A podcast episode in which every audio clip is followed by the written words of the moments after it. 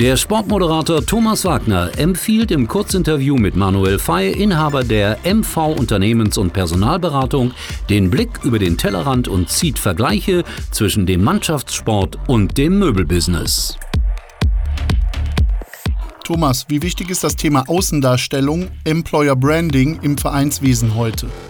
Fußballvereine leben nicht nur von Erfolg, sondern auch von ihrer Außendarstellung. Über diese verpflichten sie natürlich interessante Spieler, gewinnen neue Sponsoren und neue Fans. Dieses Thema wird ebenfalls immer wichtiger. Ich denke, auch hier kann man eine Parallele zu einem Wirtschaftsunternehmen ziehen.